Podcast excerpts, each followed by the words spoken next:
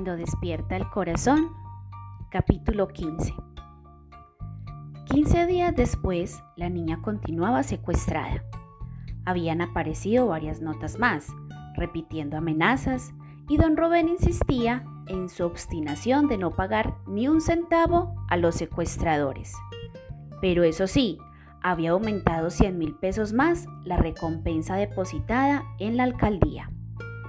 Mako y Jocelyn oían las noticias y seguían tan preocupados como siempre, sobre todo el primero, que sufría doblemente viendo la agonía de su pequeño amigo.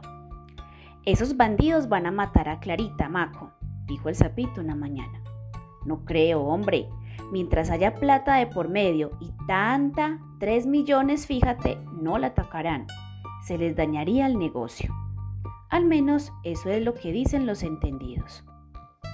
Durante todo el tiempo pasaban haciendo cábalas sobre dónde podría estar la niña, que en tantos días y con tanta gente buscándola no había podido ser encontrada. Habían hablado de las pesquisas por el campo y por los montes, y de pronto, como una bombilla que se prende en la noche, ¡paf! El sapito habló del túnel de la orquídea. Todos los caminos, rincones y recovecos habían sido recordados, menos el túnel. ¿Y si tuvieran a Clarita en ese lugar? preguntó Jocelyn suspirando. Recuerdo que allí habían cosas guardadas. Sí, pero yo oí contar que todas las cavernas habían sido revisadas también. Se lo oí decir a don Rubén y al comandante de los policías. Inclusive hablaron de una en la que habían encontrado no sé qué cosas. Podría ser esa. Pero, ¿y si no fuera? ¿Y si fuera otra parecida? En esos montes tan grandes debe haber varias cuevas así. Puede ser, pero ellos hablaron de todas. ¿Y por qué no vamos y nos asomamos a ver? insinuó el sapito. Puede que de pronto... Maco se quedó pensativo por unos segundos. Miró y remiró la cara tristísima del muchachito. Tosió, se rascó la despeinada cabeza de zanahoria y después dijo, Lo de asomarse no me parece mala idea claro que nos pueden coger a nosotros también en caso de que los bandidos estén allí. ¿Y qué pasa si nos cogen? exclamó intrépidamente el sapito. Le haremos compañía a la niña. Debe estar muy triste y desesperada la pobrecita. Sí, claro, contestó el pelirrojo, razonando como todo un hombre. Tú puedes decir eso porque no tienes que ayudarle a nadie, pero yo tengo que velar por la vieja. Si no hago mandados en mi cicla, ella no come, tú lo sabes. Además, si me pasa algo, ella se quedaría sola en el mundo. ¿Comprendes? El sapito comprendía perfectamente. Maco tenía razón, al menos en parte, porque Clarita, él mismo lo había dicho, era de todo el pueblo y todos tenían la obligación de buscarla y encontrarla. Además, esa actitud no revelaba acaso un poquito de cobardía. Mirando a Maco, a los ojos Jocelyn replicó con cierto desencanto. Comprendo tu problema. Voy a ir solo yo. Como yo no tengo mamá, a mí no me importa nada en la vida. Sí, ¿y tu papá pues? A ese no le interesa más que la botella, ni siquiera se dará cuenta que no vuelvo. Pero no puedes ir solo, discutió Maco con preocupación. Si te cogen y te matan, no me interesa lo que pueda pasarme, ya te lo dije. Maco trató de disuadirlo de todas las formas posibles, pero era inútil. El sapito estaba resuelto y nada ni nadie lo haría cambiar de propósito. Por eso el pelirrojo se vio obligado a ceder en su favor. No podía abandonarlo.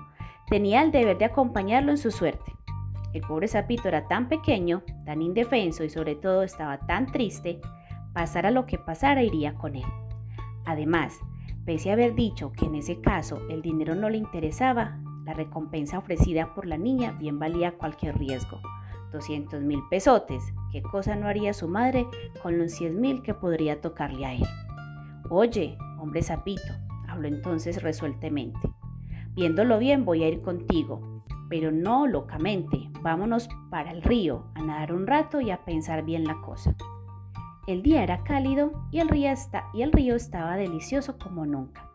Nadaron pues un buen rato y al final cansados se echaron en la playa. Mira, sapito, dijo Maco. Vamos a hacer la cosa de esta manera. Mañana temprano nos vamos para el monte. cosa que al mediodía estemos escondidos en una boca de la caverna cada uno. Tú en un ay y yo en la otra. A ver quién aparece. Si aparece alguien, entonces venimos por la policía y listo el pollo. ¿Sí? Y si de pronto hay bala y matan a Clarita, se opuso enérgicamente Jocelyn.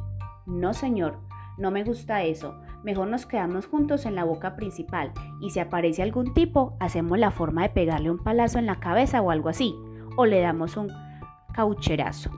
Tú sabes que yo no tengo buen pulso, aunque no mate pájaros. ¿Y después qué? Muy sencillo. Amarramos al tipo y esperamos hasta que salga otro. Según dicen son tres. No. Entonces no quedaría sino uno. Entraríamos en la cueva y lo atacaríamos. Al fin y al cabo somos dos. ¿Qué te parece? De película, hombre sapito. Pero no se te olvide que no estamos en cine. Siguieron discutiendo el asunto cada vez más acaloradamente hasta que llegaron a un acuerdo. Primero irían a vigilar a ver qué pasaba. Llevaremos las caucheras, un par de palos y un machete que tengo en la casa, dijo Maco. Y un revólver, agregó Zapito. Maco lo miró asombrado e incrédulo. ¿Y de dónde diablos vas a sacar tú un revólver? Mi papá tiene uno. Cada vez que se va a dormir lo saca y lo pone en la mesita de noche. Es una cosa grandota, como de seis tiros, creo. Pero si nosotros no sabemos manejar eso, hombre Zapito. Es muy fácil. Yo he visto a mi papá disparándolo en ocasiones al blanco, dice que para que no se le oxide, dice él. También yo he visto a los policías, pero tranquilo, hombre maco, dispararé yo si toca. Ya verás cómo sé hacerlo de bien. Bueno, así quedamos pues. Tan pronto tengas el arma, vas a mi casa y me silbas. Chócala, maquito querido, exclamó Jocelyn y extendió la mano trémula de emoción.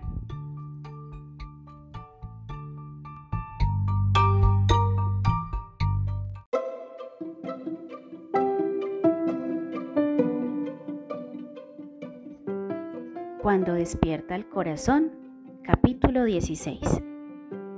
Esa noche, el señor Flores regresó al hotel a eso de las 11 y se acostó quejándose de dolor de cabeza. Haciéndose el dormido, Jocelyn vio que había puesto el colt sobre el nochero como de costumbre. Así que cuando el padre comenzó a roncar como una locomotora, se levantó despacio, sigilosamente y salió del cuarto. Después atravesó el pueblo y se fue hacia los alrededores de la casita de Maco donde vivía con su madre. Silbó varias veces junto a una pequeña ventana de barrotes de madera y la colorada cabezota de zanahoria se demoró en aparecer. Poco después, ambos avanzaban a través de un campo enludado y solitario. Esperaremos por ahí hasta que amanezca, dijo Maco y pidió con curiosidad, pero oye, déjame llevar el trueno a mí. Amanecieron a la entrada del monte, tendidos bajo un árbol, muy juntos para darse calor entre sí. Maco, con su cauchera, tómalo hombre, su machete y sus garrotes, había llevado también una pequeña bolsa con bananos, un par de panes y una botella de agua panela que había servido y escondido en un descuido de su madre. Devoraron un pan y consumieron la bebida, y apenas hubo claridad suficiente, se internaron en la espesura. Así que eso de las 10 de la mañana ya estaban escondidos, alertas y vigilantes, a unos 10 metros de la entrada principal de la caverna. Cada uno con su cauchera en la mano, listos a disparar en el momento crítico. El revólver habían convenido en dejarlo solo para un caso de extrema necesidad, cuando se vieran muy acorralados o cuando verdaderamente no tuvieran más remedio que matar para defender la vida.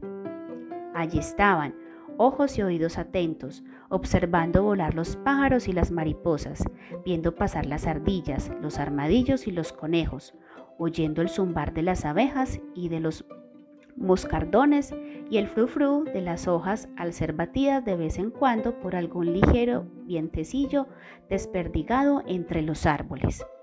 Cerca de las dos de la tarde se comieron cada uno un pedazo de pan y un banano. Y nada, ningún signo de aparición humana. A las cuatro se oyó un pequeño ruido en la hojarasca y ambos vieron el lento y tranquilo zigzagueo de una enorme serpiente gris que pasaba unos pocos metros de donde ellos pasaban. Maco hizo ademán de darle un garrotazo, pero Jocelyn lo contuvo de un brazo. Silencio, hombre, susurró, déjala quieta. No nos está haciendo nada. Además pueden oírnos mientras la matas. Sí, hombre, aprobó el pelirrojo. Tienes razón. Esto que dice Mako y empezó a sentirse ruido de pasos por entre la caverna.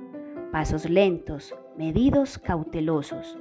Los muchachos abrieron bien los ojos y por entre las hojas no tardaron en descubrir la figura de un hombre grueso y de espeso bigote gris. Ambos lo identificaron en el acto. Se trataba nada más y nada menos que uno de los tres sujetos que habían estado en la fiesta de Clarita. Te saliste con la tuya, sapito, murmuró Maco admirándolo. Acertaste en todo, carajo. El hombre salió de la boca de la caverna apartando unos arbustos y melazas. Miró a todos los lados con desconfianza y después empezó a alejarse por la espesura. Entonces, cuando solo había logrado avanzar unos tres o cuatro metros, bajo un mismo e instantáneo impulso, Maco y Jocelyn apuntaron sus caucheras armadas de pequeñas pero sólidas piedras y ¡pam! dispararon. El hombre emitió un corto quejido y se desplomó pues acababa de recibir los dos poderosos proyectiles detrás de la cabeza. Los francotiradores se miraron entre sí con asombro y admiración, pero no se movieron. Esperaron a ver en qué paraba la cosa, a ver si el hombre se levantaba, pero este permaneció inmóvil. Vamos a amarrarlo a un árbol, Jocelyn, dijo Maco. No se despertará de pronto. Que se va a despertar con semejantes caucherazos, hombre, ni porque fuera un caballo, Además, ¿para qué diablos es el revólver pues? Mientras yo lo amarro, tú lo encañonas, por si las moscas, ¿bien? Como el hombre estaba inconsciente, lo amarraron sin dificultad. Después lo despojaron de su machete que llevaba como única arma, y esculcándole los bolsillos le encontraron una nota, malamente redactada, en una hoja de cuaderno escolar. Maco la leyó despaciosamente, pues la letra era bastante enredada y difícil. Trataba de la niña y decía que si en tres días don Rubén no soltaba la mosca, le cortarían el pescuezo. Que mientras tanto, ahí le mandaban el pelo, que le habían dejado completamente calva, pero que ellos pensaban que para él la muchachita era preferiblemente calva que muerta, que eso era para que viera que ellos no estaban jugando y no fuera tan tacaño con la plata, que la aflojara nomás pelo oscuro y fértil de la niña lo llevaba el maleante envuelto en un mugriento pañuelo de color azul chillón.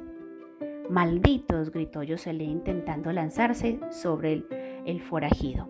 Cálmate, sapito, recomendó Maco conteniéndolo. Por mayor seguridad sujetaron al secuestrador a un árbol. Claro que ya estaba amarrado de pies y manos muy fuerte y sólidamente, pero no había que correr riesgos, y menos con tipos de esa calaña. ¿Y ahora qué hombre? preguntó Jocelyn. Ahora esperar. Creo que este tipo tenía que llevar la boleta y el pelo y regresar. Así que si no regresa los demás se alarmarán y otro tendrá que salir a investigar qué pasó. Sabes, creo que todas las cosas saldrán igualitas como dijiste ayer. Y eso que no tienes escobita ni bola de cristal, sapo condenado. Sapo condenado, cuidado te tiro leche, cabeza de zanahoria, sonrió Jocelyn. Se comieron otros bananos, fueron a tomar agua a un arroyo que pasaba por las cercanías y al regresar se instalaron nuevamente en su sitio de observación y vigilancia. Allí permanecieron hasta el anochecer. Entonces, por temor a las culebras y demás bichos rastreros y venenosos, optaron por subirse a un árbol. Es mejor la seguridad que la policía, refraneó Maco.